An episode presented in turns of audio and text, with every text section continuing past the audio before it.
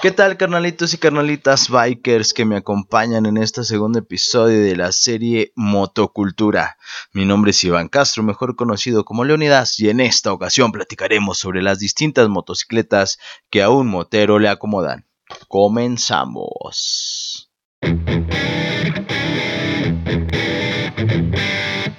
Lo largo de la historia del motociclismo se han creado diferentes motocicletas para distintos escenarios, estilos, dimensiones, modo de manejo y demás.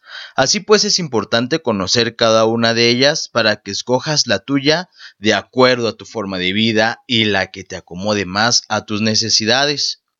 Entonces pues tenemos las primeras y más comunes en las ciudades, tanto para moteros como motociclistas. Esta es la moto de trabajo.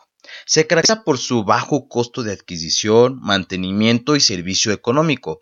Poseen dimensiones esenciales y un poco equipamiento, aunque esto es lo de menos, ya que la ventaja de esta moto es ser ligera y sumamente cómoda para la ciudad, así como bajo costo en combustible. Sin mencionar que algunos moteros las hemos usado para nuestras rodadas, aunque tardemos años en llegar a nuestro destino. Algo parecido a estas motos son las motonetas o scooter, aunque las características principales de esta es que su transmisión es totalmente automática. Una de las motos de alta popularidad, principalmente por el deporte extremo que se practica en ellas, son las cross. Las características más importantes es que son para terrenos sumamente difíciles. Su altura con respecto al piso, intensamente ligeras, tanque en pocas dimensiones, poco equipamiento y suspensiones grandes, llantas gajudas y un enorme torque. Así que la mayoría de estas tienen un motor de dos tiempos. Y por cierto, no son nada económicas, ¿eh? Una evolución de las motocross son las enduro, solo con la diferencia que son hechas para un uso un poco más cotidiano. Otras motos que para mí en lo particular son las mejores son las de doble propósito. Estas están diseñadas totalmente para salir tramos largos a carretera y también para terrenos difíciles. Son motos más pesadas con respecto a las anteriores y menor distancia con respecto al piso. Tienen un alto equipamiento y todo eso las hace sumamente cómodas.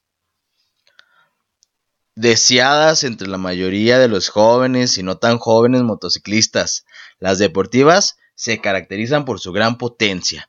Estas motos fueron diseñadas principalmente para competencias de pista con un carenado ligero y lineales afiladas. Sin embargo, se han realizado modificaciones para un uso un tanto diario.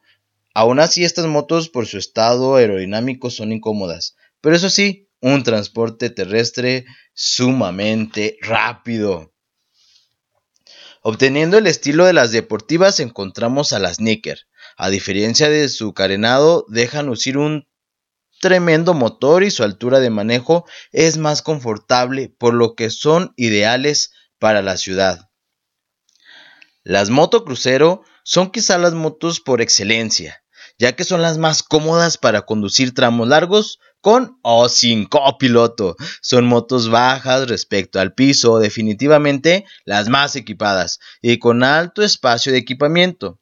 Ahí puedes cargar hasta la suegra. Las desventajas de estas motos son sus grandes dimensiones, peso y uso de combustible elevado, aunado también a su alto coste, pero sumamente válidas ya que el equipamiento y la experiencia que te da al rodar esta moto es inimaginable. Una variación de las crucero son las tipo chopper, con menos peso y bajo equipamiento. Se caracterizan por su alta personalización, así como un sonido totalmente característico.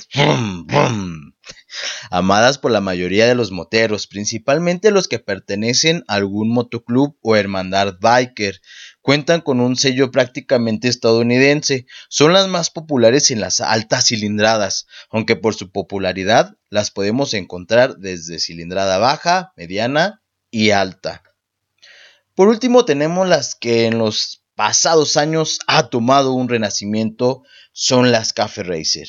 Que son diseños aerodinámicos tomados de motos de los años 50 con un chasis modificado, manillares cortos y muy bajos, rechazando cualquier parte u objeto que le haga más pesada.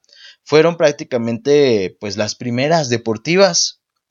Pero sea cual sea la moto que tengas y la de tus sueños, solo hay algo que hay que hacer con ellas, pues es sentir la libertad al rodar, al disfrutar de tu camino, ya sea si vas solo o vas acompañado.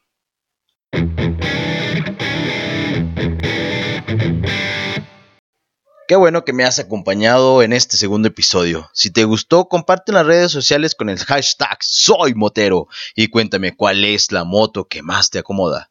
No olvides suscribirte al canal y seguirme en Facebook y en Twitter como Leonidas Raibos. Te mando un gran saludo de libertad y un fuerte abrazo, biker. Ah, y por cierto, no te pierdas el episodio 3 la próxima semana.